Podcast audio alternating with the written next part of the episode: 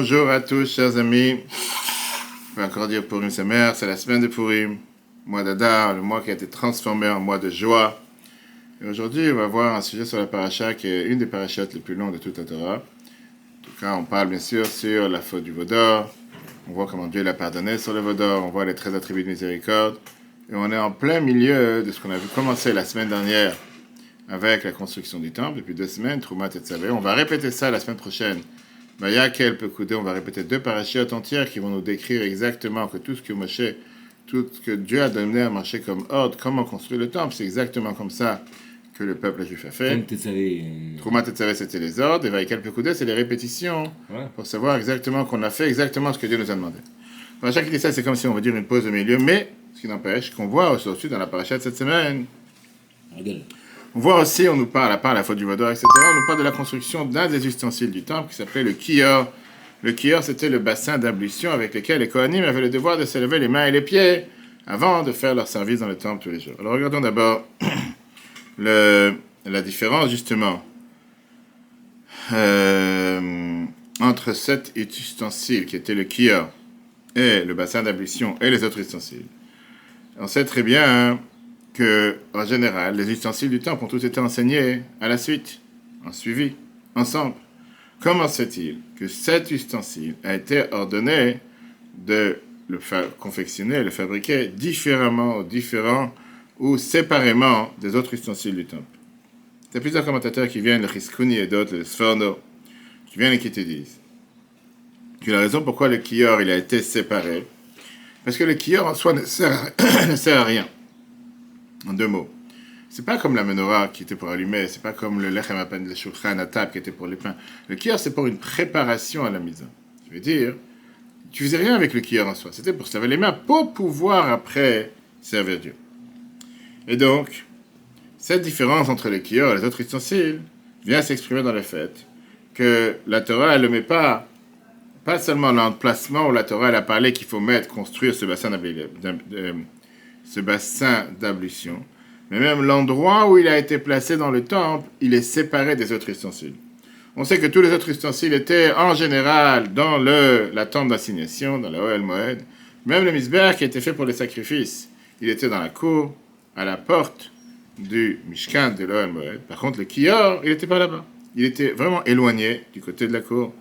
Et sur lui, c'est écrit dans Rashi qu'on ne met pas le Kior n'était pas devant la tente d'assignation. Pourquoi? Parce que c'était en démo. Quand tu arrives, quand tu commences à te rapprocher du temple, pour pouvoir se laver les mains et les pieds, malgré qu'on sait très bien que certains avis te disent que tu n'avais pas le droit d'entrer dans le temple avant de te laver les mains et les pieds. Voilà dans le texte. Qui dit ça? à 37, Dieu parle ainsi à Moshe, tu feras un bassin de cuivre avec son support en cuivre pour les ablutions et tu le placeras entre la tente d'assignation et l'autel. Tu y mettras de l'eau, Aaron et ses fils, ils laveront leurs mains et leurs pieds. Viens Rambam, Maïmonide dans tout ce qui sont les lois de Beth Aprira, les lois de la construction du temple, les maisons d'élection 1, 5, et te dit voici les éléments essentiels de l'édification du temple.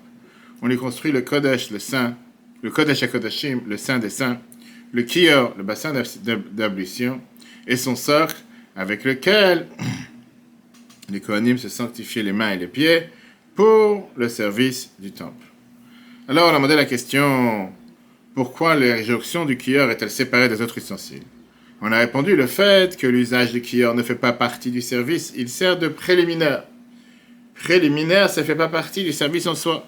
Bien le chiskouni, comme on vient de voir, commentateur de la Torah, qui était dit qu'étant donné que le kior ne servait qu'à la préparation de la mitzvah, l'injonction de sa fabrication n'était pas citée plus tôt dans les parachutes précédentes avec les autres ustensiles.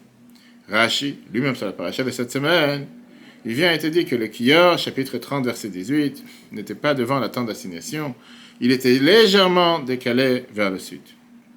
Ça même, le fait que le Kior, le bassin d'ablution, était une préparation pour le service de Dieu dans le temple, ça s'exprime aussi dans la taille du Kior.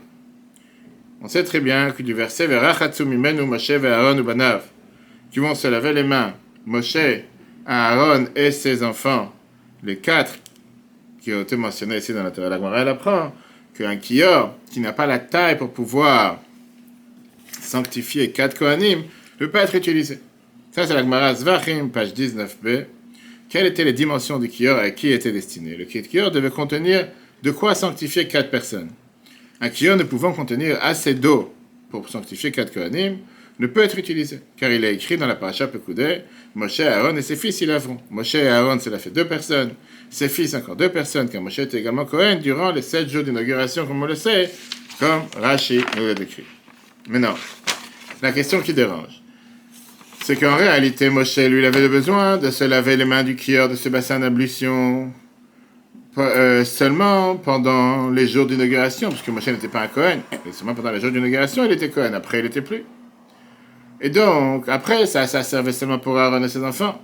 Alors pourquoi ce kior devait, pendant les générations à venir, avoir une quantité d'eau suffisante pour sanctifier quatre personnes, comme si Moshe fait toujours partie du compte, alors qu'on sait très bien que Moshe n'a plus fait partie du compte depuis après l'inauguration, les premiers jours d'inauguration.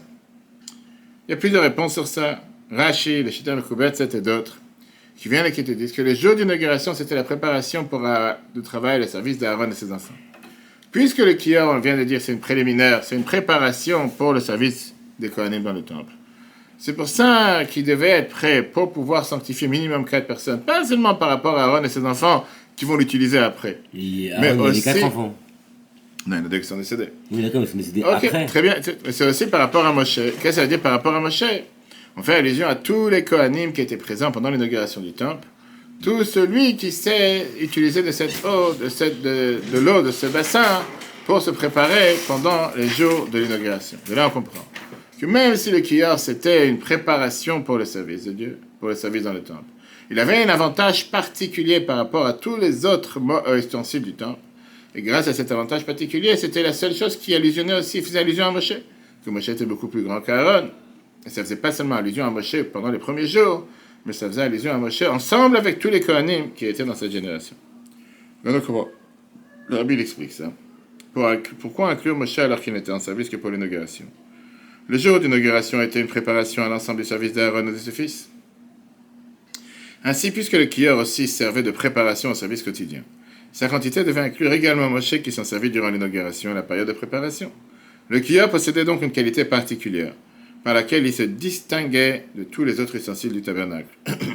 On y fait mention à Moshe qui est plus grand qu'Aaron et bien plus, à la présence de Moshe avec tous les Kohanim de cette génération. On voit ici deux extrêmes dans le Kia. Un paradoxe qui est une fabrication atypique du Kia par Moshe. D'un côté, on te dit que le kia, c'était une préparation, des préliminaires. Et juste dans cet ustensile, plus que tous les autres, étaient allusionnés aussi Moshe et tous les Kohanim, pas comme dans tous les autres ustensiles du Mishkan. Et ça, c'est allusionné dans quoi? De quelle matière était fait le kia On sait très bien que le kia, il était fait avec quoi? Avec les miroirs des femmes.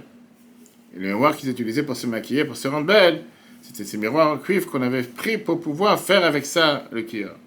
D'un côté, ces miroirs représentaient tout ce qui est le plus bas, grossier, terrestre, matériel, à tel point que même Moshe, il était indigné, alors que c'est quelqu'un qui aimait formellement le peuple, forcément le peuple juif.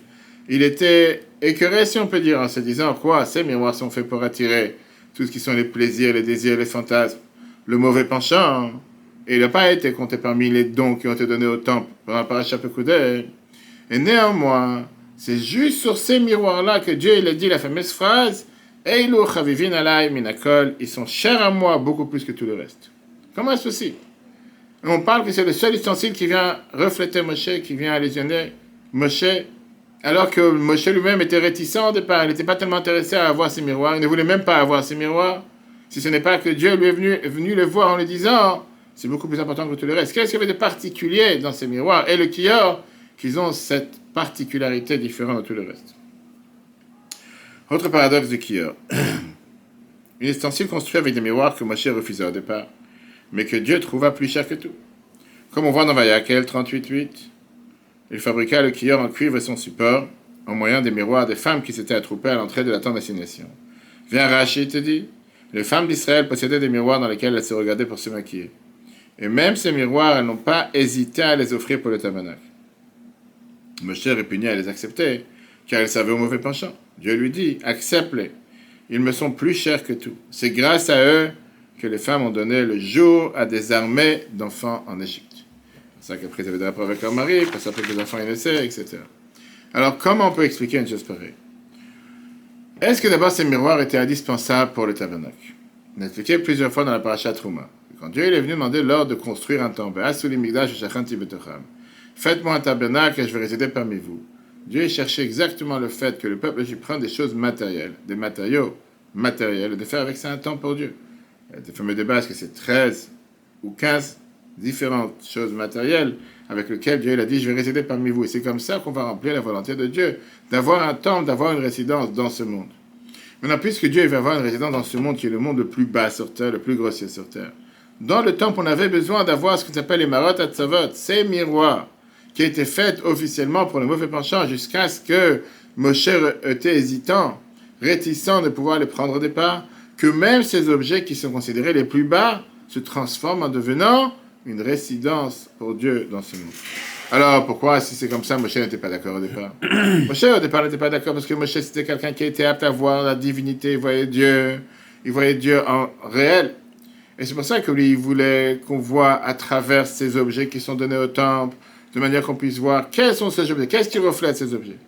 Et pour lui, la divinité ne peut pas régner dans un endroit si bas, puisque c'est des choses qui sont attachées avec l'âme animale et le mauvais penchant. Même une fois que tu les as élevés, tu les as raffinés, tu les as purifiés, ils peuvent cacher encore une fois sur la divinité. Ils ne peuvent pas être présents. Regardons dans le texte. Ces miroirs étaient-ils indispensables pour le tabernacle? L'objectif du tabernacle, c'était quoi? Que même les éléments les plus bas contribuent à la demeure divine ici-bas. L'innovation de l'injonction divine de construire un sanctuaire dans lequel Dieu résidera, nous Trouma 25.8, c'est que les enfants d'Israël prennent des objets matériels pour en faire un sanctuaire pour Dieu.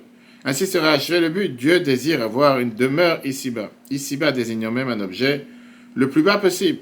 voilà pourquoi il fallait avoir dans le tabernacle les miroirs qui servent au mauvais penchant, afin que même cet objet désignant la bassesse devienne lui-même une demeure, une demeure pour Dieu. Il commençait très bien la différence qu'il y a avec la manière comme Moshe a eu ses prophéties et comment les autres prophètes ont eu les prophéties. Comme Rashi nous dit dans Parashat Matot 30b, les prophètes commencent leur prophétie par la formule ainsi, ko, ainsi a parlé Dieu, ko amar Hashem. Moshe le dépasse par le fait qu'il prophétise par la formule ze, ça c'est la chose, ze adavar. Quelle différence entre les deux? On sait très bien ce que l'Agmara Ibamot 89b nous dit avec un exemple. Tous les prophètes observaient le divin par une vitre non transparente qui reflète la lumière comme un miroir, alors que Moshe observait par une vitre transparente directement. Et donc ça, c'est la différence entre les deux.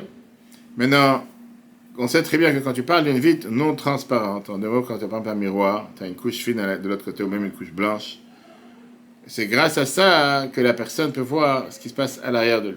Une fameuse histoire qui a été demandée avec quelqu'un, une fameuse histoire qui est dans le terme avec des maîtres acidiques, qu'il a donné une fois une bénédiction à un de ses élèves qu'il est devenu très très riche parce qu'il avait une énorme hospitalité.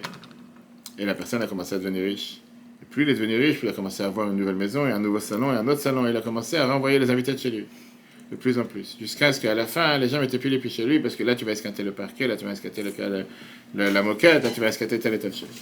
Une fois, le qu'il est revenu dans la ville, il était invité chez lui. Et il lui a dit qu'il commençait à avoir des soucis dans les affaires, que le travail n'est pas terrible, etc., Il a dit Qu'est-ce que je peux faire pour réparer? Donc il a dit Viens, montre-moi. Il a fait la tour de la maison, il lui a montré les miroirs. Ah, ici un miroir, ici un miroir, ici un miroir. Il lui a dit Qu'est-ce que tu vois au miroir?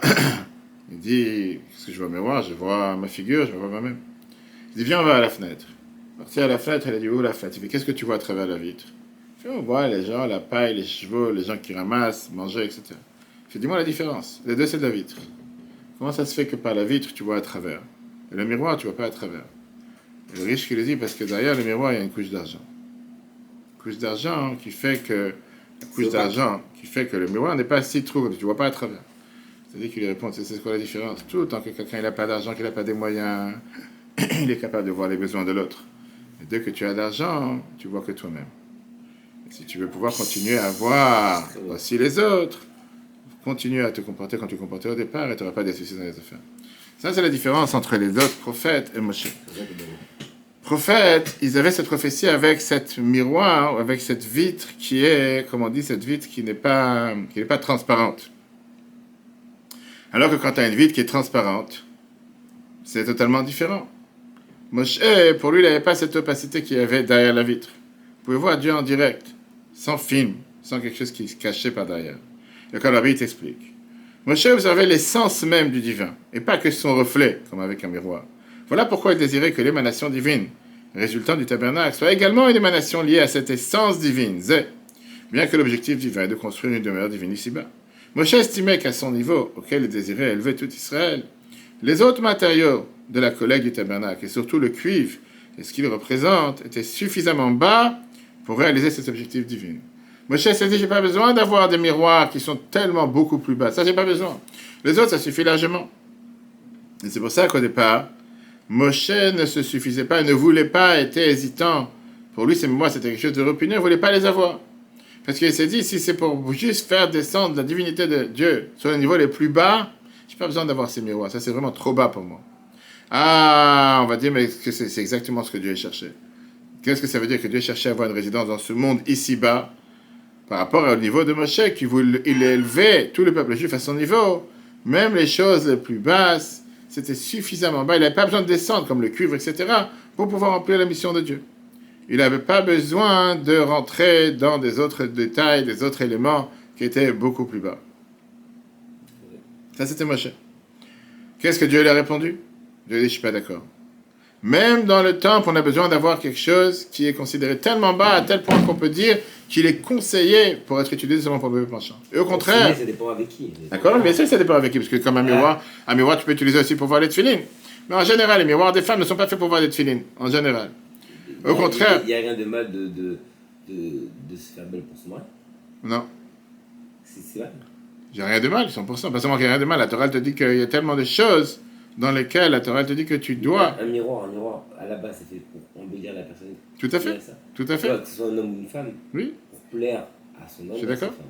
C'est 100%, il n'y a rien de mal. Une jeune fille pour plaire à son futur Personne dit le contraire. Mais encore une fois, pour Moshe, qui était à un niveau de spiritualité très élevé, c'était quelque chose qui avait l'air de quelque chose de très très bas. C'était quelque chose qui n'a rien à faire dans le temple. C'est quelque chose que tu peux réaliser dans ta salle de bain.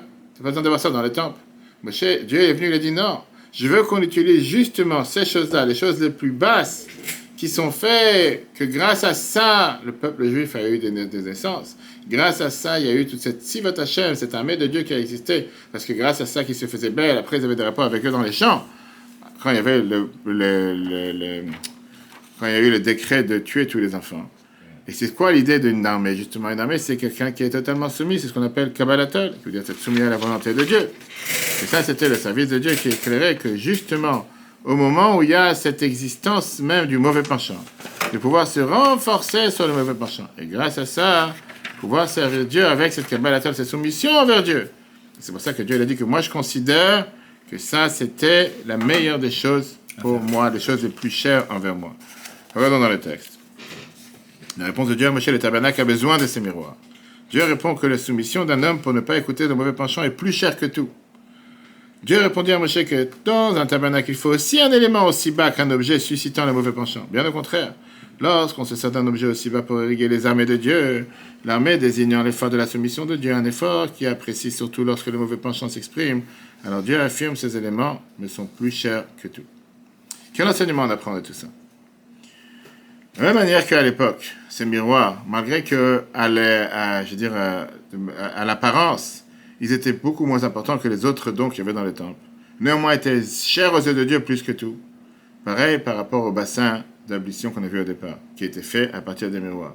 Malgré que c'est juste pour les préliminaires, et il a l'air d'être moins important que tous les autres ustensiles du temple.